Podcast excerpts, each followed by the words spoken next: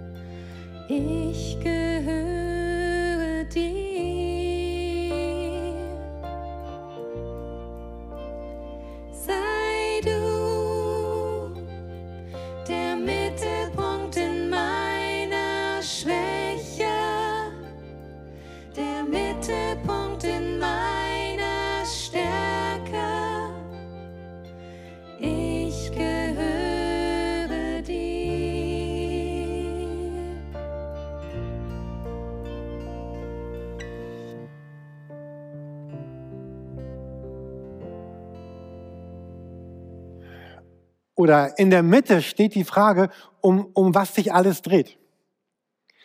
1543 hat Kopernikus ein Buch herausgegeben und ich tippe mal, dass die meisten von uns es nicht ganz bis zu Ende gelesen haben. Es hat den einprägsamen Titel über die Umlaufbahnen der Himmelssphären. Und in diesem Buch beweist Kopernikus mathematisch, dass die Erde ein Planet ist, dass die Erde eine Achse hat, um die sie sich dreht und dass die Erde zusammen mit anderen Planeten sich um die Sonne dreht. Heute würden wir sagen, na klar, wissen wir, aber damals war das eine echte Revolution und das änderte alles. Und dieses neue Denken, dass sich die Erde um die Sonne dreht, kennzeichnet auch den Übergang vom Mittelalter in die Neuzeit. Und im Grunde ist das auch die Frage, die Jesus uns fragt. Die Jesus mich fragt, die Jesus dich fragt, um, um was dreht sich dein Leben? Was ist die Mitte, um das sich alles dreht und kreist? Und dort im Mittelalter war das ein der Wechsel, der Übergang, die größte Zäsur in der Geschichte der Menschheit, das neu zu erkennen. Und vielleicht kann das auch ein großer Wechsel in unserem Leben sein, zu sagen, Jesus, ich möchte, dass sich mein Leben tatsächlich um dich dreht. Herzlich willkommen zum Gottesdienst. Es ist der 24. Januar. Wir sind in Hamburg und wir sind mitten im Lockdown. Zu Beginn des Gottesdienstes möchte ich mit uns beten. Jesus, es geht um dich. Du bist der, der jetzt hier ist. Du bist der, der diesen Raum füllt, der uns anspricht und der uns einlädt, dass sich unser Leben um dich drehen darf, um dich drehen soll. Und ich bitte gleich, wenn wir diese Lieder hören, wenn wir Bibeltexte hören, wenn wir die Predigt hören, dass etwas geschieht in unserem Herzen, dass wir uns neu ausrichten auf dich. Und so feiern wir diesen Gottesdienst in deinem Namen, im Namen des Vaters und des Sohnes und des Heiligen Geistes. Amen. Ich möchte uns einen Bibeltext vorlesen. Wir finden ihn im ersten Brief von Johannes in Kapitel 4 ab Vers 15. Dort schreibt er es so. Wer bekennt, dass Jesus der Sohn Gottes ist, in dem bleibt Gott und er bleibt in Gott. Wir haben erkannt, wie sehr Gott uns liebt und wir glauben an seine Liebe. Gott ist die Liebe und wer in der Liebe bleibt, der bleibt in Gott und Gott in ihm. Und wenn wir in Gott leben, dann kommt seine Liebe in uns zum Ziel. Und wir können dem Tag des Gerichts mit Zuversicht entgegensehen, denn wir leben in dieser Welt in derselben Gemeinschaft mit Gott wie Christus. Und unsere Liebe kennt keine Angst. Und die vollkommene Liebe treibt alle Angst aus. Wer noch Angst hat, rechnet mit Strafe. Und das zeigt, dass seine Liebe noch nicht in ihm vollkommen ist. Wir wollen lieben, weil er uns zuerst geliebt hat. Es gibt ein neues Angebot der EFT. Es heißt gemeinsam füreinander Dasein. Und wir möchten euch erklären, was es damit auf sich hat. Seid barmherzig, wie euer Vater im Himmel barmherzig ist. Diese Jahreslosung begleitet uns durch ähm, Predigten die letzten Wochen. Ähm, Barmherzigkeit bewegt, bewegt Herzen, bewegt Hände und Füße, bewegt vielleicht auch mein Portemonnaie. Zumindest habe ich das aus der Begebenheit mit dem barmherzigen Samariter für mich so herausgelesen. Barmherzigkeit ist in Bewegung, zum anderen hin. Ähm, und in der Frage, Gott, was möchtest du denn für uns als Gemeinde in diesem Jahr? Wie können wir Barmherzigkeit sichtbar machen, die Barmherzigkeit des Vaters? Ist die Idee eigentlich geboren einer Kontaktkarte, die in der Nachbarschaft verteilt werden soll, wo wir als Gemeinde unsere Hilfe anbieten? In praktischen Dingen wie vielleicht mal einen Einkauf zu machen oder einen Spaziergang zu machen oder vielleicht auch einfach am Telefon mal das Ohr zu leihen.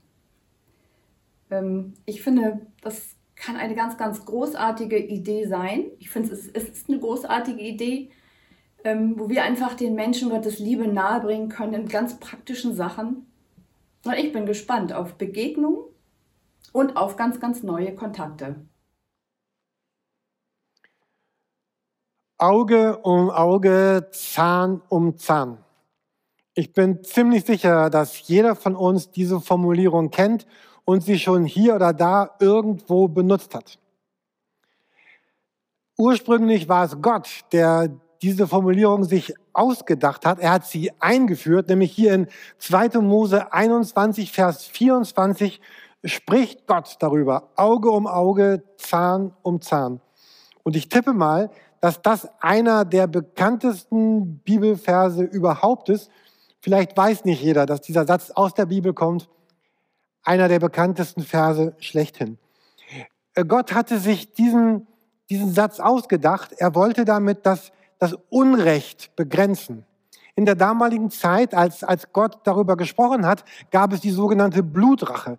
Und das lief ja ungefähr so, dass ich verletze jemanden aus, aus, aus deiner Sippe, aus deiner Familie, aus deinem Stamm und als Folge verletzt du dann drei Leute aus meinem Stamm. Und als Folge verletze ich dann 15 Personen aus deinem Stamm. Und Gott sagt, das darf auf keinen Fall so weitergehen.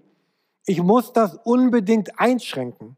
Also maximal gilt hier Auge um Auge, Zahn um Zahn, aber nicht mehr. Nicht darüber hinaus. Ich glaube, wir haben diesen Satz alle schon missbraucht, um unsere eigene Rache vielleicht zu rechtfertigen, um unsere eigenen Dinge durchzudrücken.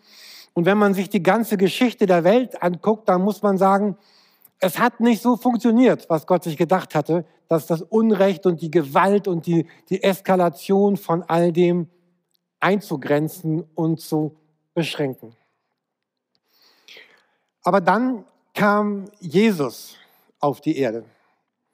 Und, und Jesus hat gesagt, lasst uns unbedingt weitergehen als Auge um Auge, Zahn um Zahn. Ich möchte gerne mit euch darüber sprechen, wie Gott sich das wirklich gedacht hat, was, was hinter diesem steckte. Und so sagt Jesus, euch wurde gesagt, Auge um Auge, Zahn um Zahn. Ich aber sage euch, dass ich euch zu einem ganz anderen Lebensstil einladen möchte.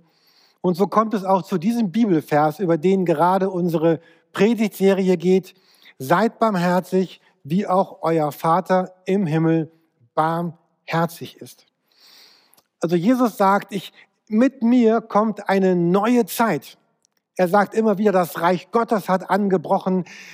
Es ist angebrochen, es ist jetzt da und einmal im Himmel oder in der neuen Erde, im neuen Himmel, da wird es vollkommen und schön sein.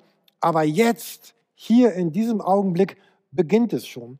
Und so sprach ich in meiner letzten Predigt auch von der Verwandlung. Jesus möchte, Gottes Plan für mein Leben ist, dass er eine Verwandlung mit mir einüben möchte. Dass das mein Leben, so wie so diese Raupe, die ja so keiner so richtig schön findet, sich in diesen wunderbaren Schmetterling verwandelt. So bedeutet Christ sein, dass wir es einüben, in diese Verwandlung hineinzusteigen, genauso barmherzig werden, wie unser Vater im Himmel barmherzig ist. Nun ist das Wort barmherzig ja zunächst einmal nur ein Wort. Wir hatten letzte Woche ein, ein Zoom-Treffen aus der Kirche hier. Ganz viele von euch waren ja auch dabei. Und, und einige haben auch gesagt, dass das Wort barmherzig in ihrem täglichen Leben, in ihrem Alltagssprachgebrauch fast überhaupt gar nicht vorkommt. Das Wort barmherzig gehört nicht zu den Top der zehn Worte, die wir in, in Deutschland benutzen. Es geht darum zu übersetzen, was es bedeutet, barmherzig zu sein. Es geht darum, dass wir es für uns selber übersetzen, aber auch für die Menschen um uns herum, mit denen wir eben leben. Wenn ich meinem Nachbarn, Freund, Arbeitskollegen sage, hey, kennst du Lukas 6, 36? Dann sagt er, Lukas 6, wer ist denn das? Aber er sieht mich, er sieht dich, er sieht mein Leben, er sieht meine Werte, mein Leben. Wir in der Gemeinde sehen uns gegenseitig. Und so geht es darum, dass dieses Wort barmherzig von uns ja zunächst einmal ergriffen werden muss und soll, damit es lebendig wird. Und damit das geschehen kann, sind zwei Dinge gut. In den nächsten beiden Predigten werden wir uns andere Begriffe für Barmherzigkeit anschauen und zu sehen, wie sie in der Bibel vorkommen und was sie bedeuten. Und wir wollen uns gemeinsam anschauen, Bibeltexte, die beschreiben, wie, wie Gott selber ist und darin seine Barmherzigkeit sehen und darin begreifen, wie Gott denkt und lebt und mit uns umgeht, um dann selber mit anderen Menschen so umzugehen. Ich möchte euch heute in der Predigt mir mit euch einen Bibeltext anschauen. Wir finden ihn im 1. Thessalonicher Kapitel 5. Und auf den ersten Blick wirkt dieser Text nicht so sehr eingängig, weil hier ganz verschiedene Themen auch gemischt werden und miteinander verbunden werden. Und so lasst uns ein wenig Zeit nehmen, um uns diesen Bibeltext anzuschauen. Ihr seht ihn hier und ich möchte ihn uns einmal auch vorlesen. Er selbst, der Gott des Friedens, heilige euch ganz und gar und bewahre euren Geist, eure Seele und euren Körper unversehrt, damit ihr ohne Tadel seid, wenn unser Herr Jesus Christus wiederkommt. Gott, der euch beruft, ist treu, er wird es tun. Ich habe diesen Bibelvers zu Beginn des Jahres gelesen und gedacht, ich möchte unbedingt in unserer Predigtserie über Barmherzigkeit mit euch über diesen Bibeltext nachdenken. In dem Text seht ihr drei Worte, die hervorgehoben sind, die so ein bisschen dicker und kräftiger geschrieben sind. Zum einen heißt es, dass, dass Gott den Menschen heiligt, dass Gott den Menschen bewahrt und dass Gott treu ist. Aber in der Mitte des gesamten Textes steht so eine Formulierung, wenn Jesus Christus wiederkommt. Wenn Jesus Christus wiederkommt. Und unser Leben hat ja eine doppelte Ausrichtung. Wir leben heute, wir leben jetzt. Und wir sind umgeben von einem ganzen Bündel von Fragen, von Verantwortung, von Herausforderungen, von Themen. Und, und vieles von dem, was wir erleben, das, das müssen wir tun. Das haben wir uns gar nicht ausgesucht, das wurde uns vorgelegt. Und wir können dem nicht wirklich ausweichen. Da ist zum einen unsere Steuererklärung oder unsere, wie regeln wir die Betreuung der Kids im Homeoffice oder wie meistern wir die nächste Prüfung. Und es gibt andere Dinge, die wir uns ausgesucht haben, die wir sagen, oh, die möchte ich gerne erleben.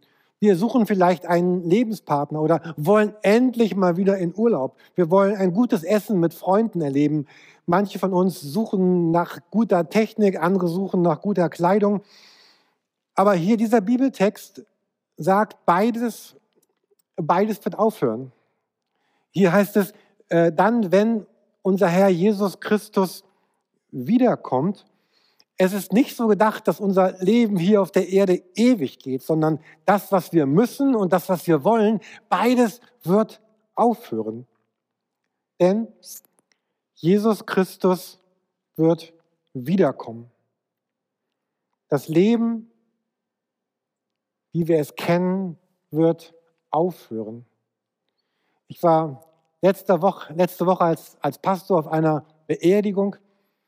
Und das sind immer solche Momente, die mich so ganz stark daran erinnern, dass, dass wir hier auf der Erde nur auf der Durchreise sind, dass unser Leben vergänglich ist, dass es aufhören wird und dass es um etwas viel Größeres und Schöneres geht, nämlich darum, dass Jesus Christus lebt, der auferstanden ist und er wiederkommt. Und deswegen sind das auch so diese, diese beiden Grundthemen der Bibel. Zum einen sagt Gott in deinem Leben, da ist Schweres, da ist Leid. Und, und stell dich diesem Leid. Zerbrech nicht daran, sondern durchlebe es mit Jesus, denn es kommt eine neue Zeit. Und gleichzeitig ist in diesem Leben ganz viel Schönes. Und Gott sagt, genieße es, aber verlier dich nicht darin. Lass dich davon nicht gefangen nehmen. Genieße und erlebe das Schöne gemeinsam mit Jesus und du weißt, dass es, es kommt eine, eine neue Zeit. Und darin drängt sich eine Frage auf. Und das ist die Frage hier in diesem Bibeltext im Thessalonicher Brief. Wenn all das, was wir kennen und erleben, wenn all das aufhört und wenn Jesus wiederkommt und wenn dann tatsächlich Gottes neues Reich ganz deutlich anbricht, wenn dann die neue Erde, der neue Himmel da ist, dann ist die Frage, wird dann all das, was mich ausmacht, wird all das, wer ich bin, für diese neue Zeit genügen? Werde ich passend sein für diese neue Zeit? Jesus spricht von einem neuen Himmel und einer neuen Erde und die Frage ist, passe ich dort hinein? Und die Antwort hier in diesem Text, den wir heute sehen, die Antwort ist, dass der Text sagt da so ganz einfach, so einfach kann man diese Frage gar nicht beantworten. Man müsste sagen, wir passen dort nicht hinein, aber irgendwie auch doch. Dieser Text benutzt ein Wort, was die meisten von uns sicherlich nicht so schön finden werden, aber wir finden es hier in diesem Text. Es heißt, damit ihr ohne Tadel seid, wenn Jesus wiederkommt. Damit ihr ohne Tadel seid. Das klingt jetzt schon ein bisschen bedrohlich, oder? Ich musste letzte Woche an meine Schulzeit denken und dort gab es dieses ominöse Klassenbuch und immer dann, wenn, wenn wir uns daneben benommen hatten, dann gab es eine Rüge, die wurde eingetragen. Jürgen Oppenheim wird gerügt, denn er hat, wenn man ganz doll daneben gegriffen hatte, dann bekam man einen Tadel. Der Tadel war verbunden mit einem Brief an die Eltern und es war einfach nicht so schön, diesen, diesen Tadel zu bekommen. Und jetzt, vielleicht sitzt du auch gerade da und siehst diese Predigt und denkst, ah, das haben wir doch eigentlich hinter uns gelassen. Muss das jetzt heute Morgen hier in dieser Predigt wieder vorkommen? Und überhaupt, wie, wie sollte all das, was ich lebe und wer ich bin, wie sollte das tadellos sein können? Wie sollte ich in diese neue Welt hineinpassen können?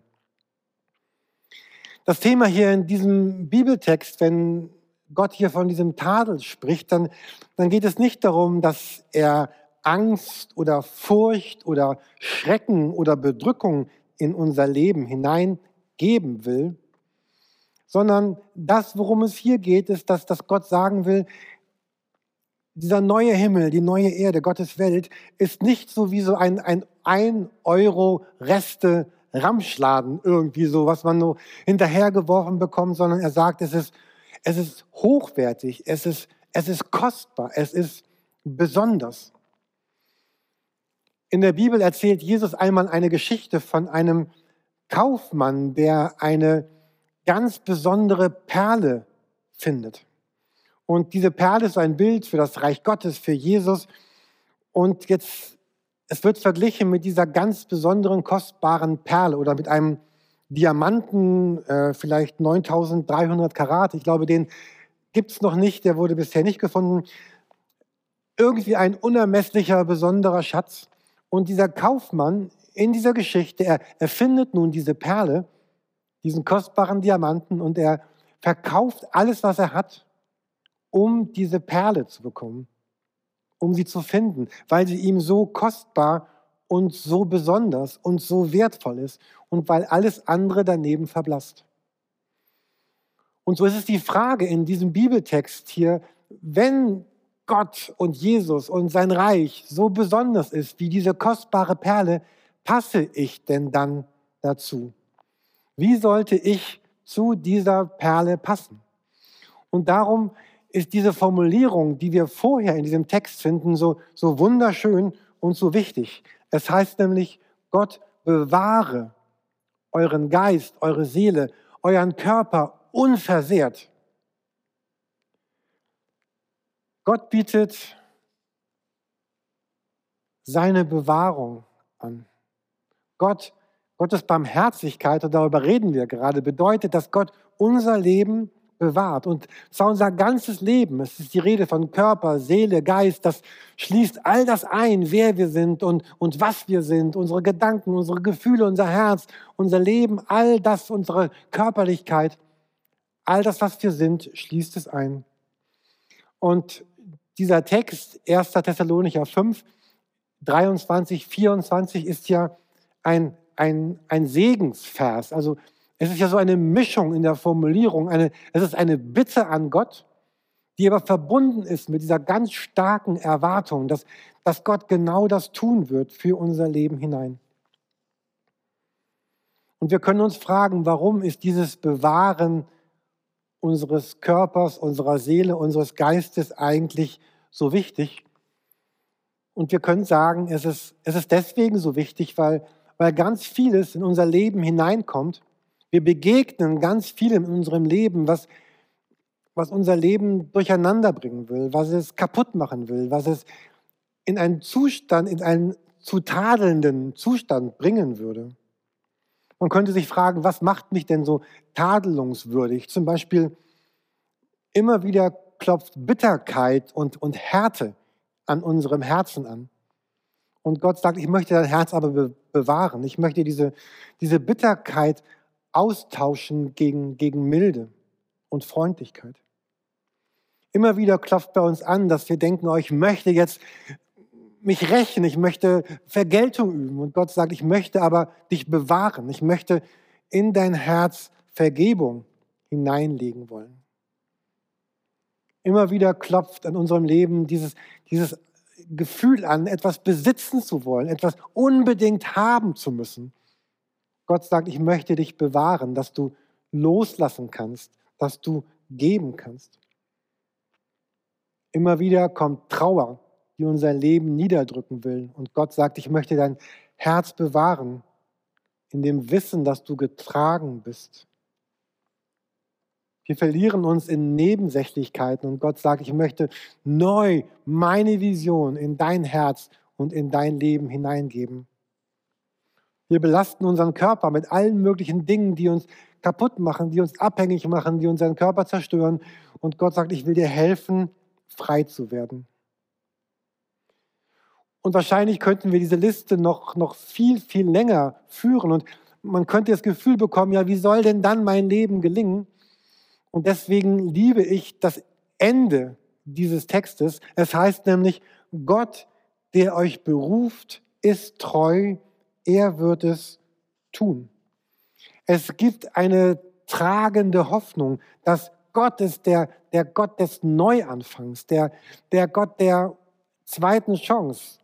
Wir haben das gesehen bei Jona, wir sehen es immer wieder in der Bibel. Gott ist der Gott, der treu ist, der uns nicht aufgibt und der uns nicht abschreibt.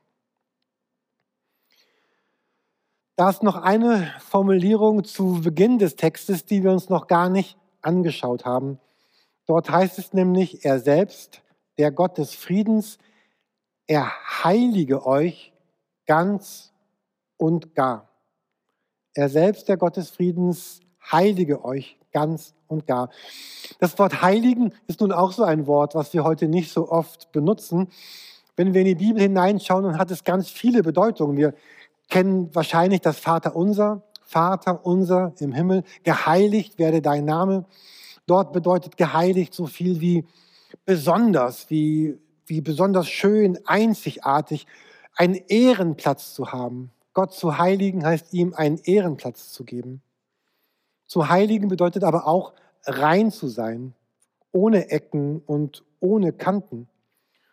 Und wenn wir im ersten Teil in der Bibel lesen, dann lesen wir sogar von geheiligten, von heiligen Töpfen, von heiligen Pfannen. Im Tempel dort, damals gab es Geräte, die besonders dafür gedacht waren, im Tempel benutzt zu werden. Man spricht von heiligen Geräten, also Geräten, die eine besondere Bedeutung für Gott haben. Und ich dachte mir, wie kann man das irgendwie gut ausdrücken? Und ähm, ich habe mir gedacht, ich zeige euch das mit einem Stift. Ähm, also das Bild soll jetzt sein, ich bin jetzt gerade Gott und der Stift ist Jürgen. Also, so, also Gott bin ich und der Stift ist Jürgen. Und wenn Gott sagt, ich, ich, ich heilige diesen Stift, dann bedeutet es, dass, dass Gott, Gott nimmt diesen Stift zu sich. Zu heiligen bedeutet, Gott nimmt mich und sagt, du gehörst jetzt mir, du bist jetzt mein Stift. Du bist ein heiliger Stift, ein geheiligter Stift. Und dann will Gott diesen Stift einsetzen. Er will damit etwas, etwas malen. Äh, ich glaube, ich würde Ärger bekommen, wenn ich jetzt hier vorne alles anmale, aber Gott will mit dem Stift etwas tun. Er will ein, ein Bild malen, er will, äh, er will ihn brauchbar machen, er will ihn einsetzen, er will ihn benutzen. Und heiligen bedeutet, dass Gott, dieser Stift ist zum Beispiel ziemlich schmutzig.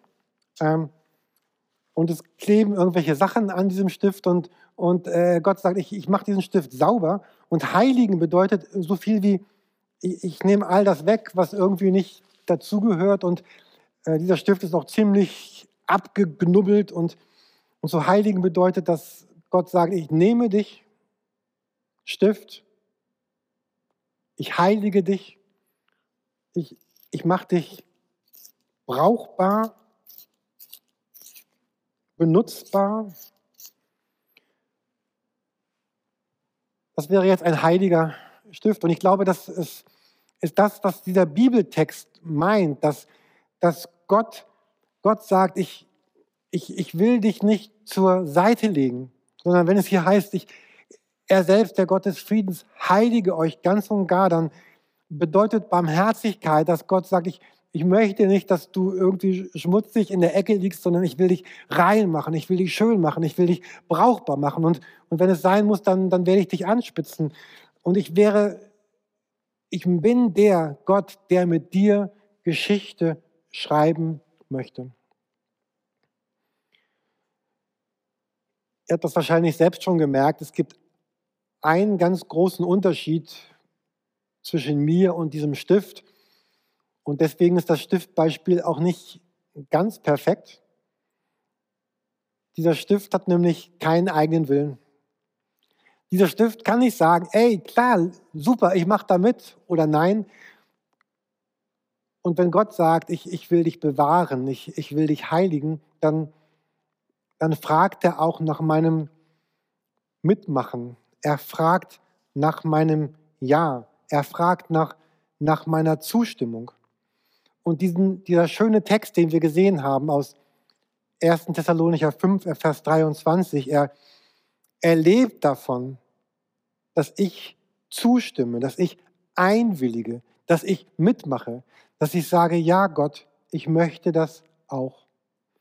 Aber dann, wenn ich das tue, dann, dann darf ich sicher sein, dass das gilt, was am Ende dieses Textes steht. Gott der euch beruft, ist treu und er wird es tun. Wenn ich mich ansehe, dann ist da ganz vieles, was in mir bewahrt werden muss und was von Gott geheiligt werden muss. Und deswegen wollen wir auch diese Predigt enden mit dieser Frage. Was ist eigentlich mein nächster Schritt?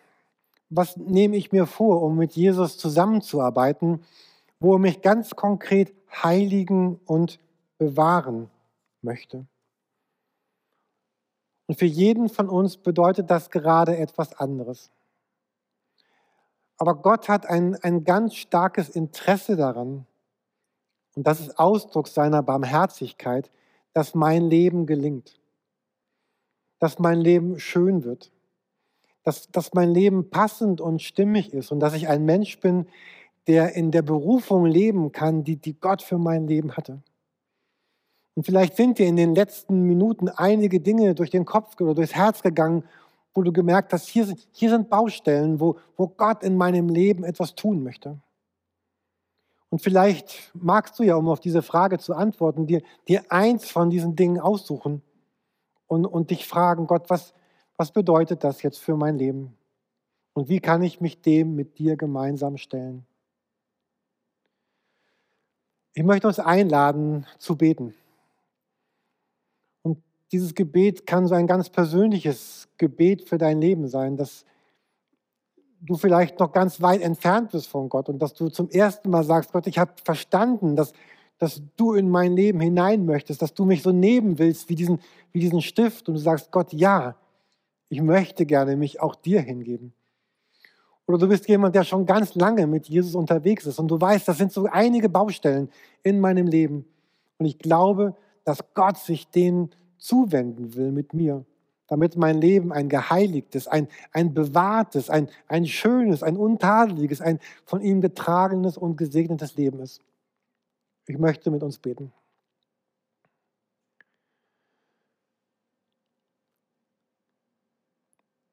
Jesus, wenn ich an manche Schulzeiten zurückdenke und ich hatte eben den Vergleich mit der Schule, dann, dann waren das nicht unbedingt so die schönsten Momente meines Lebens. Und ich danke dir, dass du ein ganz anderer Gott bist. Und dass du der Gott bist, der in einer ganz anderen Weise denkst. Du bist der Gott, der uns, der uns fördern möchte, der, der das Gute in unser Leben hineingeben möchte. Du bist der Gott, der bewahren will, der, der heiligen will, der heilen will, der es gut machen will. Und Vater, du siehst jeden, der jetzt sagt, ich möchte ganz neu in das Leben mit dir starten, dass du sein und ihr Herz berührst durch den Heiligen Geist und dass diese übersprudelnde Freude da ist, dieses Wissen, Gott liebt mich. Jesus Christus bietet mir seine Liebe an. Und Jesus, du siehst jeden, der schon Wochen und Monate und Jahre mit dir unterwegs ist und lebt. Und du siehst unsere Fragen, unsere Baustellen, unsere Nöte. Und ich danke dir, dass du versprochen hast, dass deine Barmherzigkeit bedeutet, dass du mein Leben bewahren wirst. Geist, Seele und Leib. Und ich bitte dich für die nächste Woche, dass jetzt, wo wir uns vornehmen, an Punkten neue Schritte mit dir gehen zu wollen, dass wir darin auch deine verändernde Kraft des Heiligen Geistes erleben und erfahren. Amen. Und der Friede Gottes, der höher ist als alle Vernunft, bewahre, wie wir es gelesen haben, Herz, Seele, Leib, dein ganzes Leben durch die Kraft, die in Jesus Christus liegt. So segne dich der Vater und der Sohn und der Heilige Geist, der war, der ist, der kommt und bleiben wird in alle Ewigkeit. Amen.